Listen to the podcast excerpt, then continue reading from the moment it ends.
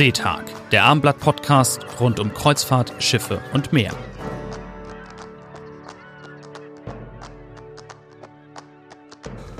Herzlich willkommen zu Seetag, dem Podcast des Hamburger Abendblatts rund um Kreuzfahrten, Schiffe und Meer. Am Mikrofon sind Georg Schulz und Edgar Sebastian Hasse. Ach, was ist Italienisch für eine schöne Sprache. Bellissima, Musica, Fantasia. Das sind die Namen der Kreuzfahrtreederei MSC Kreuzfahrten.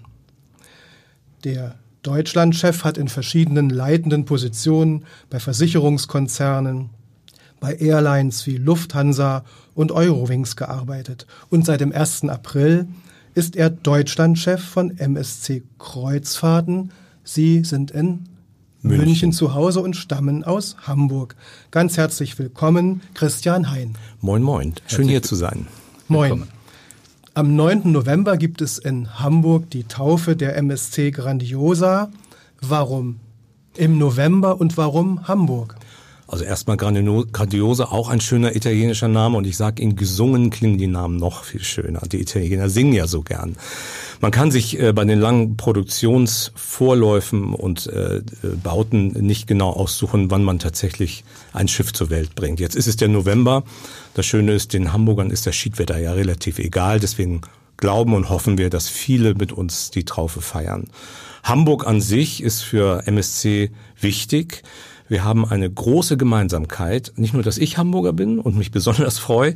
Ähm, die MSC äh, fährt seit 2007 nach Hamburg. Wir sind also Dauergast im Sommer hier in Hamburg und wir teilen mit den Hamburgern die große Liebe zur See und zur Schifffahrt.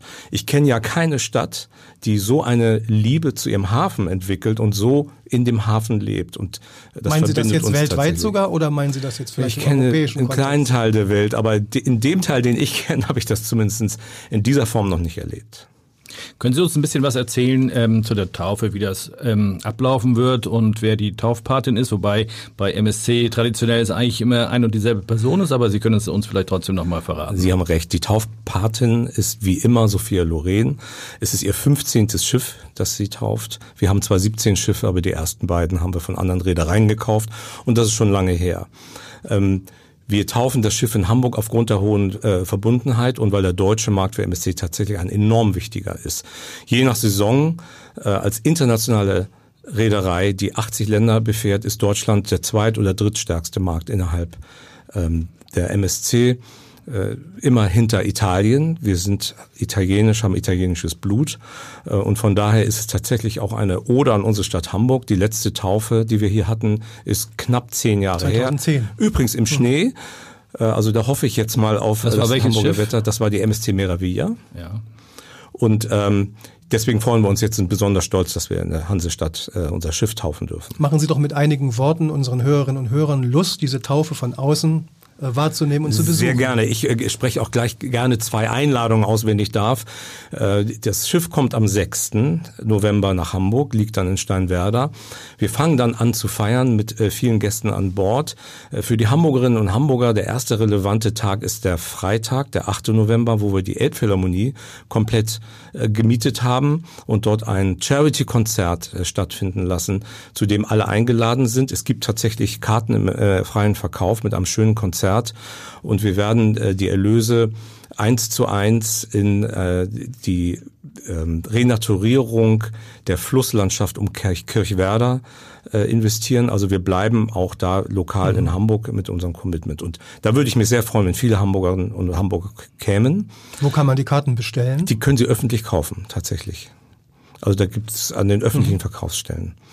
Und äh, am Samstag, äh, den 9. November, ist dann tatsächlich die große Taufe. Ab 16 Uhr laden wir äh, Ihre Zuhörerinnen und Hörer äh, gerne ein auf die Elbpromenade zwischen Landungsbrücken und Elbphilharmonie, wo wir eine MSC Village aufbauen äh, mit Live-Musik, Max und Friends, eine Hamburger Combo, wer sie kennt.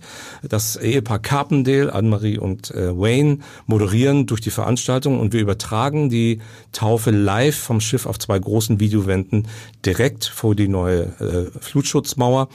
Das Schiff steht dann auch prominent genau vor dieser Lokation.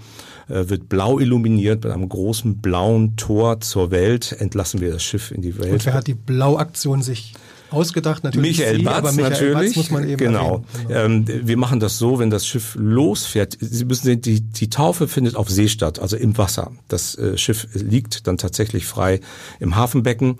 Und das Schiff fährt los von Steinwerder, einmal an der äh, Elbphilharmonie vorbei, dreht und kommt wieder zurück. Und überall da, dort, wo es lang fährt, gehen blaue Lichter an. Also wir ziehen eine blaue Spur durch den Hamburger Hafen. Aber ich habe auch gelernt, dass diese Blue Nights von Michael Batz, dass die äh, jetzt nicht nur an dem Tauftag zu sehen sind, sondern dass das über fünf Tage sich ziehen soll. Ist das korrekt? Genau, wir, wir illuminieren tatsächlich den Hafen über die gesamte Zeit, um äh, den Hamburgern auch ein bisschen, äh, um die Hamburger ein bisschen auf den Geschmack mhm. zu bringen, sag ich mal.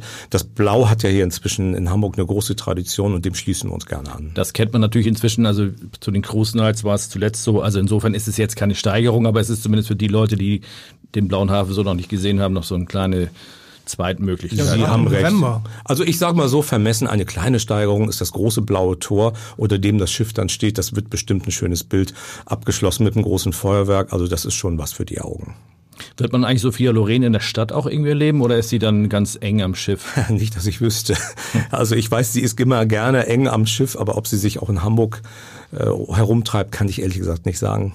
Und Michel Hunzinger sollte, glaube ich, auch eine Moderation übernehmen. Michel Hunzinger äh, moderiert auf dem Schiff, Ach, auf dem Schiff. Mo äh, äh, mit äh, Jochen Schropp zusammen als Co-Moderator. Auf verschiedenen äh, Bühnen werden wir die, die äh, Taufe oder die Tauffeier auf dem Schiff vollziehen. Und werden Sie selbst dann auch in Aktion treten als Entertainer vielleicht? Äh, äh, gerne. Ähm, wir haben es noch nicht fertig durchgeplant. Es sieht so aus, als würde ich mit Sabine Christiansen in ihrer Rolle als UNICEF-Botschafterin auf der Bühne stehen, weil UNICEF ist uns sehr ans Herz gewachsen. Neben der äh, MSC Foundation, die wir am Vortag in der Elbphilharmonie äh, starten, äh, sind wir seit vielen Jahren ganz eng mit UNICEF verbunden. Gut, wir möchten ja ein bisschen von Ihnen noch wissen, ähm, was ist eigentlich MSC allgemein für eine Reederei und später noch, was ist das eigentlich genau für ein Schiff, was hier getauft wird? Fangen wir doch mal mit dem etwas allgemeineren Teil an. Sie haben es vorhin schon ein bisschen angedeutet. Ähm, wie viele Schiffe gehören aktuell zur Flotte? Ähm, wie ist die Historie? Also ich glaube, dass die Hamburger gar nicht so eine wahnsinnig große Vorstellung davon haben, ähm, was, was MSC ist. Und was heißt MSC? Ähm, Mediterranean Ship Company also mediterran. Das sagt schon, wo wir herkommen. Wir kommen ursprünglich aus Italien. Unser heutiger Besitzer hat die Firma tatsächlich gegründet, der Herr Aponte. Er ist selbst Neapolitaner. Die ganze Familie ist äh, in der äh, Firma drin. Also wir sind die MSC-Familie äh, mit der Familie Aponte als Besitzer. Wir sind die viertgrößte Reederei auf diesem Planeten und in Deutschland die größte internationale Reederei. Wir sind international und eben keine deutsche Firma. Das heißt, wir bereisen 80 Länder und haben unsere Schiffe auf der ganzen Welt äh, positioniert. Man spürt das schon, wenn man an Bord kommt. Wir sind äh, tatsächlich auch im Passagiermix sehr viel internationaler als unsere Marktbegleiter. Ähm, wir haben rund 50 Prozent deutsche Gäste an Bord und immer mindestens die Hälfte kommt aus dem Ausland, dem europäischen Ausland, zunehmend Amerikaner. Also ich sag mal vermessen, wir sind hier in Hamburg nicht nur das Tor zur Welt, wir holen auch die Welt rein auf unsere Schiffe. Und das macht sich bei uns an Bord dadurch deutlich bemerkbar. Äh, Im Ambiente sind wir eher im mediterranen, glanzvollen Stil. Und der deutsche Markt 50 Prozent. Welche Zielmarke haben Sie? Sollen das dann mal 60 werden, 70? 50 Prozent an Bord. Mhm. Uh, unser Marktanteil liegt hier knapp über 10 Prozent. Damit sind wir die drittgrößten in Deutschland und damit erstmal zufrieden. Unser Ziel ist es, diese Position klar zu stärken, vielleicht auszubauen. Ähm, aber mit diesen 10 Prozent sind wir erstmal sehr zufrieden. Um das auch mal zu verstehen, also die 50 Prozent, wenn jetzt ein Schiff in Hamburg startet, sind etwa 50 Prozent deutschsprachige Gäste, aber insgesamt auf den Schiffen ist das kleiner die Zahl. Also wenn wir eine Karibik-Kreuzfahrt nehmen von MSC, dann haben wir keine 50 Prozent. Sie haben recht, da liegen wir bei knapp unter 10 Prozent. Mhm. Das ist der deutsche Markt äh, in der MSC-Gesamtheit. Mhm. Was sind denn die Unterschiede eigentlich zwischen AIDA und MSC und vielleicht auch noch TUI Cruises? Ja, zwei Dinge sind schon genannt. Also äh, wir sind eben sehr viel internationaler und unser Ambiente ist äh, im, im mediterranen Eleganz äh, angesiedelt. Ähm, das ist das zumindest der, der größte Unterschied, äh, der einem sofort auffällt, wenn man an, an Bord kommt. Ja, ich habe so vor Augen, ich war neulich mal auf einem MSC-Schiff. Ähm, in dem Atrium, da hat man eine Treppe, die so funkelt, alles ist so ein bisschen Chrom, so ein bisschen Holz habe ich noch gesehen, also dunkles Holz. Also es wirkt ähm, etwas klassischer, sage ich mal, noch. Ist das auch äh, im Bordleben so zu spüren? Haben Sie sag ich mal, was Garderobe angeht, da auch noch etwas anderes Setting als, sag ich mal, eine AIDA oder eine Costa? Sowohl als auch. Die Treppe, die Sie beschreiben, ist unsere berühmte Swarovski-Treppe. Die haben wir auf äh, unseren neueren Bauten überall. Es gibt sogar inzwischen Swarovski-Kabinen, die sehr beliebt sind. Die glitzern dann wirklich sehr stark. Ähm, was äh, den Dresscode angeht, äh, da haben wir beides. Wir unterscheiden uns auch von anderen Reedereien durch die Diversität unserer Schiffe. Wir haben von kleineren Schiffen über ganz große Schiffe eigentlich fast jede Größe und äh, für jedes Klientel das richtige Angebot. Sei es jetzt den klassischen Kreuzfahrer, der ein klassisches Schiff möchte, äh, aber eben unsere großen, ich sag mal, Erlebniswelten, die großen Schiffe, so auch die Grandiosa, äh, ausgelegt äh, für Kinder, für Babys sogar, für Jugendliche. Äh, wir haben auf der Grandiosa einen Baby Club, wir haben fünf Kids Clubs, wir haben einen Teen Club äh, und damit beschäftigen wir unsere Jugend äh, also umfassend. Wir haben einen Hochseilgarten, 60 Meter über Meeresspiegel, eine Bowlingbahn, glaube, Wasserrutschen, Gaming, wahnsinnig große. Wahnsinnig große Wasserrutschen. Also ich traue mich nicht rein, aber ich bin ja auch nicht mehr der Jüngste.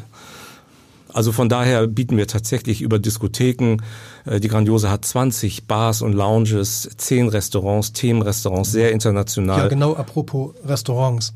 Die Deutschen wollen gerne deutsches Brot und vielleicht auch eine Eierspeise zum Frühstück. Wie tragen Sie den Bedürfnissen der deutschen Klientel. Die Deutschen Rechnung? sind sehr kritisch, was die Kulinarik angeht. Also das erfahren wir immer. Der Deutsche möchte wissen, was er bekommt, äh, es vorab gewusst und geplant haben. Dem werden wir gerecht. Wir haben vier Schiffe in Deutschland äh, positioniert, in Hamburg, Kiel und Warnemünde. Und wir äh, werden da den deutschen Gepflogenheiten sehr gerecht. Äh, es wird überall bei uns an Bord Deutsch gesprochen, auch im Mittelmeer, ähm, obwohl dort das Essen dann schon ein Tick weit ins Mediterrane geht. Es gibt Schwarzbrot, das weiß ich, das hatte ich selber gerade an Bord. Ähm, aber man muss sich darauf einlassen, dass auch die Kulinarik äh, internationaler anmutet. Und ich glaube, da werden wir auch ein Stück weit dem Zeitgeist, zumindest auch der jüngeren Generation, sehr gerecht. Wie ist denn das mit den ähm, Kosten an Bord? Ich meine, es gibt ja Reedereien wie TUI Cruises, die sagen all inklusiv, sage ich mal, für das Essen sowieso, aber auch für ähm, viele Getränke. Ähm, dann gibt es Reedereien wie AIDA, da zahlt man doch immer gerne mal einiges extra. Wie sieht das bei Ihnen aus? Sie können bei uns wählen. Sie können sagen, ich möchte nur die Kabine. Ähm, dann können Sie sich Getränke packen. Sie können die Getränke einzeln dazu kaufen oder Sie kaufen Getränkepakete in unterschiedlichen Variationen, sei es nicht alkoholisch, sei es Low Alkohol oder sei es All In. Das können Sie vorher alles buchen und wählen. Sie dürfen aber auch an Bord äh, jedes Getränk selber zahlen. Also da geben wir tatsächlich die volle Freiheit. Äh, gleiches gilt für Trinkgelder. Keiner muss, aber wir halten uns an die internationalen Regeln, die besagen ungefähr 10 Euro pro Kopf pro Tag. Aber das ist kein Muss und Sie entscheiden selber, wem Sie das Geld geben wollen. Was wird den Gästen an Unterhaltung geboten und vielleicht auch an Edutainment, an Vorträgen, an Shows? Cirque du Soleil gibt es eine Kooperation, die wird ja sicherlich weitergehen. Wie sieht es aus? Ja, da sind wir besonders stolz drauf. Fangen wir mit Cirque du Soleil an. Wir haben in, unserer, in unseren neueren Schiffen, so auch die MSC Grandiosa, extra ein zweites Theater gebaut, ähm, die Karussell Lounge, so nennen wir das, nach klaren Vorgaben von Cirque du Soleil, sehr aufwendig, nicht ganz so groß wie das Standardtheater und Cirque du Soleil macht bis zu zwölf eigene Shows an Bord pro Woche. Und diese Shows gibt es dann auch nur auf diesen Schiffen. Das sind also wirklich dann schiffspezifische Shows, die fantastisch sind, extrem gut ankommen. Ich habe gerade zwei erlebt. Ähm, ich kann Ihnen sagen, das ist wirklich ein Augenschmaus. Ansonsten haben wir das klassische Entertainment-Programm so im Broadway-Stil, viel Tanz, viel Gesang ähm, und sind da tatsächlich wirklich auf Top-Niveau. Sowas wie ein Captain's Dinner gibt's aber auch bei MSC nicht mehr, ne? Oder? Ja, es gibt ein Gala-Dinner, das ist nicht mehr ganz so steif wie das Captain's Dinner, ähm, wo man sich dann vielleicht auch ein bisschen besser anzieht, aber Krawatte und Fliege muss nicht sein. Kann aber. Darf aber, ähm, sieht man auch oft, und da sieht man wieder die Diversität, ähm, vor allen Dingen die Engländer, kommen dann gerne auch mal in Frack und Fliege und ich finde das eigentlich auch ganz schön, aber wie gesagt, das ist kein Zwang. Wir haben an Bord unserer neueren Schiffe den sogenannten Yachtclub. Das ist unsere First Class. Das ist sehr exklusiv, so eine Art Ship in Ship. Man fühlt sich dort, das ist oben vorne im Filet des Schiffs wie äh, auf einer Privatjacht mit eigenem Sonnendeck, eigenem Pool, eigenen Restaurants, eigenen Bars. Also man kann sich auch ein Stück weit in Absch Abgeschiedenheit begeben. Wie viel Prozent, sage ich mal, der Gäste haben Platz im Yachtclub? Es sind 100 Kabinen ungefähr, nicht ganz. Und gibt es auch die klassische Position eines Cruise Directors oder ist das? Es gibt einen Cruise Director, es gibt einen Entertainment Director und neuerdings einen Umweltdirektor auf jedem Schiff. Und die sind dann also mehrsprachig auch per Lautsprecher äh, in Aktion oder? Äh, ja, das ist bei das uns das etwas aufwendiger als bei anderen Reedereien. Wir sagen tatsächlich, jede Ansage kommt in vier Sprachen. Das ist einfach so, da müssen wir unseren Gästen gerecht werden. Da gibt, sind die Anlagen dann, äh, Ansagen gerne mal ein bisschen länger. Aber also Italienisch, Englisch, Deutsch und? Spanisch. Ach, Spanisch manchmal auch Französisch. Das kommt immer so ein bisschen auf den Passagiermix an. Aber fünf Sprachen machen wir nicht. Vielleicht das ist noch, zu lang. Vielleicht noch mal zu den Zielgebieten. Also wo Sie ganz konkret jetzt von Hamburger Häfen, äh, also von deutschen Häfen von Hamburg aus äh, zum Beispiel äh, hinfahren, aber auch international. Was ist sozusagen bei Ihnen ganz oben? Also die MSC Kernkompetenz grundsätzlich ist das Mittelmeer. Da haben wir im Sommer zehn Schiffe ähm, der Norden, und das ist die Ostsee mit den Metropolen. Da fahren wir an Kopenhagen, Stockholm, St. Petersburg, Helsinki, das Baltikum. Ähm, die langen Nordfahrten hoch bis Spitzbergen, Nordkap, Island, äh, norwegische Fjorde. Das ist sehr beliebt und äh, rund 40 Prozent unserer Passagiere fahren tatsächlich in den Norden. Wir machen ab Hamburg noch durch die lange Elbe äh, rund um England und auch runter ins europäische, südliche europäische Anrainerland. Gibt es neue Destinationen, die Sie ins Visier nehmen wollen? Also in Europa feilen wir ja permanent. Da kommt jetzt Tel Aviv zum Beispiel wieder. Wir haben, wir fangen stärker an, nach Griechenland zu fahren. Ähm, selbst die Türkei kommt wieder, die eine Zeit lang umfahren wurde. Hindert Sie jetzt der Einsatz von Erdogan in Syrien nicht daran, das nochmal neu zu überdenken? Es ist tatsächlich in Beobachtung. Wir gucken uns das genau an. Wir sehen es ja auch an der Buchungslage, ob die Leute wollen oder nicht. Erdogan, der Herr Erdogan ist uns leider jetzt ein bisschen in die Quere gekommen und wir schauen uns das tatsächlich genau an. Eine weitere Kernkompetenz ist für uns die Karibik, ganz wichtig, äh, auch für den deutschen Markt ganz wichtig, wird sehr viel genutzt. Äh, unser neuestes Highlight ist, wir haben eine Insel dort fragen, gekauft, Ocean Key, 100 Kilometer vor Miami in den Bahamas. Wir haben die Insel komplett renaturiert. Das war eine Industriebrache, wenn man so will. Da wurde, glaube ich, Aluminium gekocht und haben das Ding komplett aufgeforst mit über 80.000 Palmen gepflanzt, acht Strände äh, Bars und Restaurants. Was wir nicht gemacht haben, wie viele andere, wir haben kein Disneyland dorthin gebaut. Es gibt also keine Karussells, sondern es ist ganz nachhaltig renaturiert. Wir haben zwei Korallenriffs äh, neu angelegt, die man auch betauchen kann.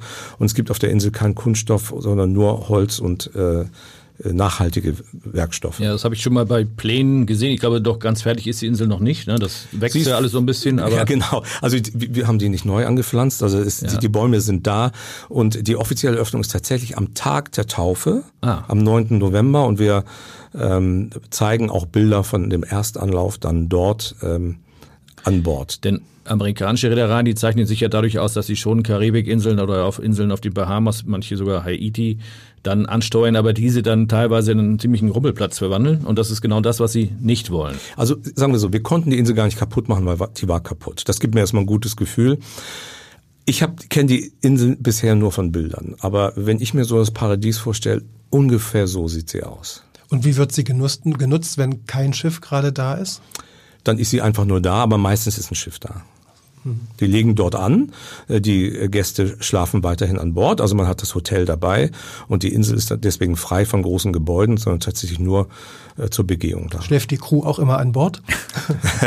ja. Das ist auch so eine äh, beliebte ja, Kreuzfahrtfrage. Ja, ja, aber das heißt, auf so einer Insel würde man dann, sag ich mal, auch normal morgens anlaufen, am späten Nachmittag dann abfahren oder bleibt man dann ja, es, länger, es gibt unterschiedliche Szenarien. Man kann auch eine Nacht äh, im Schiff bleiben, müsste den nächsten Tag wieder rüber tendern. Im Moment haben wir Eintagestouren geplant. Ich würde gerne noch mal was fragen zu den Schiffen. Ähm, Sie haben ja gesagt, verschiedene Schiffsgrößen. Wenn man sich anguckt, was im Moment ähm, überall im Bau ist und auch bei den Plänen, die Sie so haben, sieht man, es sind sehr große Schiffe dabei, aber auch sehr kleine, wenn ich das richtig gesehen habe. Können Sie das noch mal erklären, die Strategie? Ja, das ist richtig. Wir sind jetzt inzwischen bei einer Größe angelangt, die auch gut so ist. Also viel größer werden wir nicht. Ähm, es sind viele Gäste an Bord, aber das Schöne ist, bei den großen Schiffen, es verläuft sich tatsächlich. Die Pläne sind tatsächlich im Luxussegment mit kleineren Schiffen anzubauen. Wir haben vier Schiffe bestellt mit 500 Kabinen. Das ist für uns jetzt nicht besonders groß. Das ist das Luxussegment. Ich nenne das mal Yachtclub Plus. Und ähm, er freut sich jetzt schon, äh, obwohl die noch äh, gar nicht existieren, schon einer großen Nachfrage in, in der Industrie machen Sie doch noch ein bisschen Werbung für dieses neue Schiff, die Grandiosa. Wie viele Passagiere wird sie haben? Wie wird die Zahl der Crewmitglieder sein? Gibt es was Besonderes? Und vielleicht können Sie auch noch was zu diesem Farbkonzept und Lichtkonzept sagen dieser Schiffsklasse? Also ist es ein Schiff der Superlative, tatsächlich. Also ist es eine Erlebniswelt, die wir dort schaffen, die fantastisch ist, weil es ist für jeden etwas dabei. Über das Unterhaltungsprogramm haben wir schon gesprochen. Ähm, Viele, die ich spreche, denken, man geht aufs Schiff, bewegt sich kaum und isst nur. Äh, wir haben einen Fitnessbereich über fast 700 Quadratmeter, eine ausgebaute äh, Turnhalle so groß wie ein echtes Basketballfeld, Bowlingbahn, eine Joggingstrecke von 320 Meter an Bord. Also mir ist immer wichtig zu betonen, ähm, wer sich bewegen möchte, kann das dort äh, gerne tun. Wir haben eine Restaurantlandschaft, Themenrestaurants sehr international, von Teppanyaki über Sushi, ein Bistro, eine Schokoladenmanufaktur, ein äh, hervorragendes Steakhouse. Also für jeden was dabei, äh, neben den klassischen gesetzten Restaurants und dem großen Buffetbereich. Also was die Kulinarik angeht, äh, bleiben dort keine Wünsche und übrig. Passagierzahl und Passagierzahl, wir haben äh, 2400 Kabinen und eine Passagierobergrenze von 5400 und die Crew müssen Sie mal rechnen, ein Viertel müssen Sie noch drauf tun äh, für die Crew, das sind dann rund 1700, 1800 mhm. Crewmitglieder. Die also drei Passagiere pro Crewmitglied ist ungefähr die Formel. Die Grandiosa ist ja ein Schwesterschiff der Meraviglia. Ist sie quasi mehr oder weniger identisch oder wie gesagt Farbkonzepte vielleicht etwas anders? Ähm ja, also typischerweise bauen wir Schiffsfamilien mit vier Schiffen und es hat sich durchgesetzt, äh, die Familie heißt wie das erste Schiff, deswegen heißt diese Klasse Meraviglia-Klasse. Dann kam die Bellissima, absolut baugleich ähm, aber im Farbkonzept tatsächlich etwas anders. Ähm, und jetzt kommen die beiden verlängerten Versionen, die MSC Grandiosa und später die MSC Virtuosa, die übrigens in zwei Jahren in Kiel stationiert wird. Die sind dann einfach quasi baugleich, aber ein kleines Stück länger noch, rund 200 Kabinen mehr. Baugleich heißt natürlich jetzt auch technisch wahrscheinlich weitgehend baugleich. Das bedeutet aber natürlich auch, dass man jetzt keine Schritte gegangen ist in Richtung LNG, also Flüssiggas. Antrieb? LNG, also Flüssiggas, ist tatsächlich im Moment der emissionsfreiste Treibstoff. Als wir diese Familie geplant haben, war das unklar. LNG ist jetzt erst tatsächlich, setzt sich jetzt langsam durch, ist auch noch längst nicht überall äh, zur Verfügung. Äh, unsere Schiffe ab 2022 äh, werden alle mit LNG betrieben. Es sind, werden dann erstmal fünf an der Zahl sein. Ich halte LNG für eine Brückentechnologie. Auch dort verbrennen wir fossile Brennstoffe, das müssen wir ganz klar sagen, mit deutlich weniger Emissionen als äh, äh, Marinediesel oder Schweröl. Schweröl wird ab nächstem Jahr verboten sein. Dann wird es schon mal besser. Aber das Ziel ist ganz klar über Brennstoffzellen oder sogar Batteriesysteme äh, oder ganz neue äh, Treibstoffe, sei es ähm, äh, ja, Sie können es ja synthetisch herstellen. Im Prinzip als flüssiges Gas können Sie theoretisch ja CO2-neutral herstellen. Es kostet nur wahnsinnig viel Geld im Moment. Genau. Noch. Noch. Meine Hoffnung ist immer, also ich bin mir sicher, das Thema wird sich technologisch lösen. Äh, die Frage ist wie. Und unser Problem ist immer so ein bisschen, sind die langen Vorlaufzeiten äh, vor einer Schiffsbestellung. Das muss geplant, konstruiert und gebaut werden. Das dauert mindestens fünf Jahre. Äh, und wir wissen heute nicht, wie die Technologie in fünf, acht oder zehn Jahren aussieht. Das heißt, diese langen Vorlaufzeiten machen uns da etwas träge. Finden Sie denn, dass die Kreuzfahrtbranche aktuell zu Recht oder zu Unrecht so ein bisschen im Kreuzfeuer der Kritik steht? Also zu Unrecht dahingehend, als dass wir viel mehr tun, als eigentlich der Öffentlich äh, Öffentlichkeit bewusst ist. Das ist natürlich auch ein Stück weit unsere Schuld. Wir müssen da vielleicht etwas lauter sein. Wir investieren seit Jahren enorme Summen in Nachhaltigkeit. Ähm, wenn Sie sich vorstellen, die Grandiosa produziert am Tag drei Millionen Liter Trinkwasser aus dem Meer über Filtersysteme. Das Abwasser wird geklärt und geht sauberer zurück ins Meer, als wir es entnommen haben. Das weiß halt im Moment keiner. Äh, ist aber ein Riesenschritt nach vorne, indem wir die Meere sauber halten. Wir haben Abgaswäscher, sogenannte Scrubber, äh, und äh, Katalysatorsystem, die Stickstoff und Schwefeloxid aus dem Rauch quasi vollständig entfernen. Also das Thema Feinstaub ähm, ist dann kein so großes Thema mehr. Wir begrüßen ausdrücklich die Hamburger Initiative, die Häfen äh, nachhaltig mit Landstrom auszustatten. Und ich verspreche, dass in dem Moment, wo die Anlagen da sind, werden unsere Schiffe landstromfähig sein äh, und entsprechend dann keinen Diesel mehr im Hafen laufen. Dazu muss man ja wissen, dass äh, gerade die Stadt jetzt angekündigt hat, im Prinzip alle Kreuzfahrtterminals mit Landstrom auszurüsten, sogar einige Containerterminals, das wäre natürlich ein ziemlicher Schritt nach vorne. Das ist ein Riesenschritt nach vorne. Und Sie müssen es immer gepaart sehen. Also einerseits Landstrom, dann kann ich den Diesel auslassen. Wenn der Diesel an ist, kommt oben deutlich weniger raus durch die neue Technologie. Ähm, unsere älteren Schiffe haben diese Technologie nur teilweise und wir rüsten tatsächlich nach und das ist ein wahnsinniger Aufwand. Wir sägen Schiffe in der Mitte durch, ziehen die auseinander, setzen einen Scrubber ein, umbauen das mit ein paar Kabinen und schicken das Schiff wieder in See. Sie können sich vorstellen, das sind riesen Investments. Äh, von daher, ja, die Kritik, klar, äh, verstehe ich. Äh, auf der anderen Seite gibt es kaum eine Branche, die mehr investiert in dieses Thema. Und vergessen Sie nicht, es gibt auf diesem Planeten 300 Kreuzfahrtschiffe bei 52.000 Handelsschiffen. Das sind gerade mal 0,6, 0,7 Prozent. Ähm, das soll kein Fingerpointing sein, aber am Ende sind wir nur eine kleine Gruppe auf diesem Planeten. Aber das ist in den Augen von vielen vielleicht auch militanten Klimaschützern eben ein Fokusthema. Gibt es in Ihrer Reederei auch vielleicht eine Art Notfallpläne, wenn Schiffe mal behindert besetzt werden? Wie ist da so Ihre Also da, da vertraue ich erstmal den, den Hafenbehörden und, und den lokalen Polizeieinheiten. Aber ich möchte auch Folgendes sagen. Ich habe ja gar nichts gegen den Prozess, äh, Protest, wenn er mit Augenmaß kommt. Meine Töchter gehen auch zu Fridays for Future. Und das ist auch in Ordnung. Ähm, ich sage nur, wir arbeiten schon lange an der Technologie und tun das für die gesamte Schifffahrt. Äh, und der Erfolg dieser Proteste ist ja auch nicht vom Tisch zu wischen. Also bestimmte Dinge gehen dann ja vielleicht auch ein Stück weit schneller.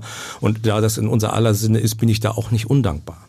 Nun gab es ja bisher die Möglichkeit, zum Beispiel bei Atmosphäre ähm, eine CO2-Kompensation zu machen für Kreuzfahrtschiffe. Nun hat leider Atmosphäre das gerade abgeschafft mit der Begründung, es sei halt so schwer zu berechnen. Haben Sie das beobachtet, verfolgt? Ja, die, diese Berechnungen sind tatsächlich schwierig und angreifbar. Und dann, und wenn es denn so ist, ist es auch schwer, die Gäste davon zu überzeugen, äh, dass es ein gutes Investment ist.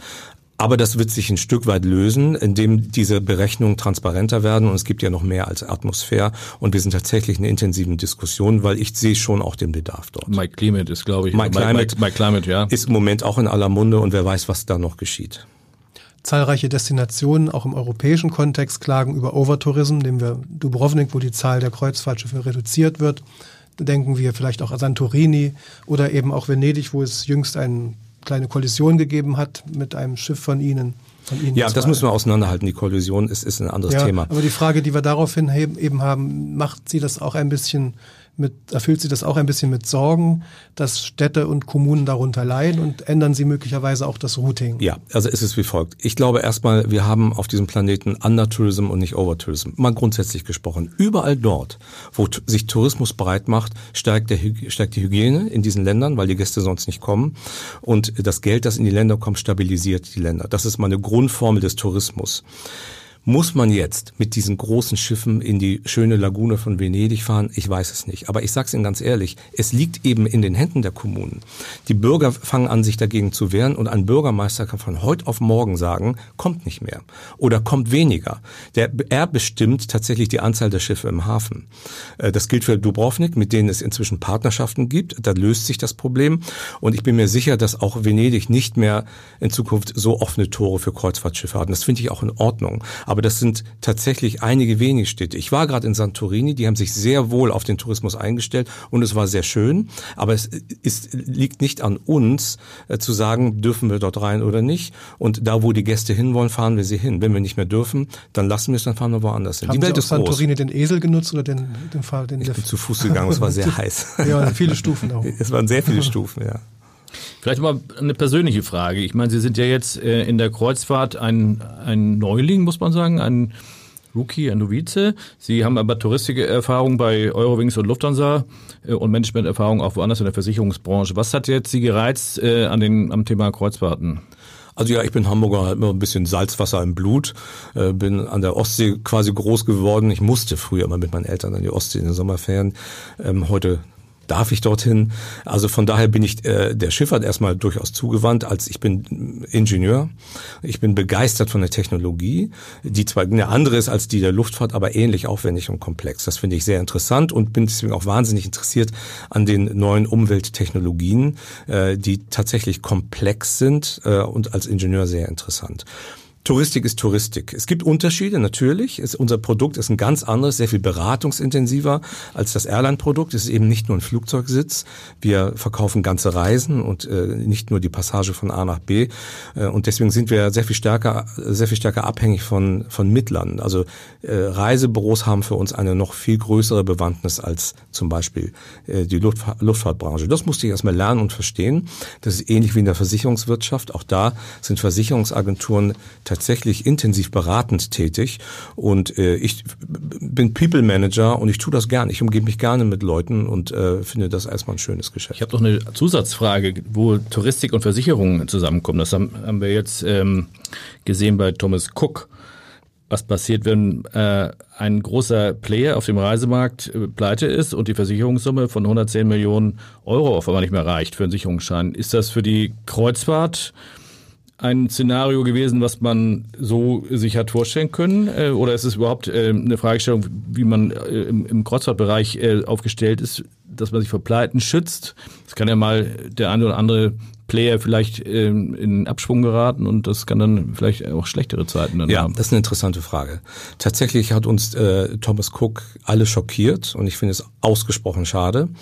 Ähm, es hat gute Gründe, die ich jetzt hier nicht besprechen möchte, aber dieses klassische Geschäft Pauschalreisen zu handeln, scheint nicht mehr so zukunftsträchtig zu sein. Im Internet kann ich dynamisch paketieren äh, und äh, das scheint im Moment äh, ein Stück weit äh, der bessere Weg zu sein. Grundsätzlich ist, besprechen wir kein kreuzfahrtspezifisches Thema, sondern ein touristikspezifisches Thema. Bisher haben wir ganz gut mit Bankengarantien äh, gelebt, aber die werden jetzt dann wahrscheinlich nicht billiger, weil wir wissen ja nicht, was noch kommt. Das wird also noch sehr interessant, wie dann die Versicherer oder vor allem die Rückversicherer, die die größeren Risiken nehmen, tatsächlich die Policen ausstatten. Mit welchen Zielen sind Sie gegenüber Ihrer Mannschaft und Frauschaft angetreten am 1. April? Ach, die Passion für Kreuzfahrten ist bei uns schon äh, in München äh, vorhanden und ich will das leben. Und äh, ich umgebe mich gern mit Leuten, ich gehe gern ins Büro und ich arbeite erstmal gerne. Das Schöne an dieser Firma ist, ähm, sie hat ein großes italienisches Herz und ist sehr liebenswürdig. Das meine ich wirklich so. Und ich bin in einer neuen Familie aufgenommen worden und das fühlt sich erstmal gut an. Das möchte ich so beibehalten. Aber es sind ja bestimmt auch wirtschaftliche und innovative Ziele, die Sie haben und die wir vielleicht jetzt auch erfahren könnten. Wir gehen äh, erstmal den Nachhaltigkeitsweg natürlich mit und fördern das auch. Deutschland ist ein sehr kritisches Land. Äh, in Südeuropa ist das Thema noch nicht so prominent besprochen wie bei uns. Das heißt, da bin ich schon ein Stück weit auch Botschafter der Nachhaltigkeit, getrieben aus Deutschland. Der dritte Platz, den wir hier haben im Moment, den möchte ich behalten, im Zweifel ausbauen, mit dem fühle ich mich wohl. Das heißt, äh, wir kämpfen schon darum, unseren Marktanteil zu halten und ich glaube, wir müssen noch deutlicher sagen, wie wir uns, Sie haben es einleitend gefragt, stärker unterscheiden von unseren Marktbegleitern. Die Leute wissen inzwischen schon sehr wohl, dass MSC für Kreuzfahrten steht, wissen aber vielleicht noch zu wenig, was sich dahinter verbirgt äh, in Sachen Produkt, Ambiente und Erlebniswelt. Und das ist unser Ziel, hier stärker aufs Produkt einzugehen und nicht immer nur über den Preis. Gut, dann werden wir vielleicht am 9. November den einen oder anderen sehen, äh, der sich für MSC vielleicht noch mehr begeistern kann. Ich würde sagen, wir können langsam zum Ende kommen und bedanken uns bei unserem Gast Christian Hein für dieses schöne Gespräch. Herzlichen Dank. Vielen Dank. Weitere Podcasts vom Hamburger Abendblatt finden Sie auf abendblatt.de slash podcast.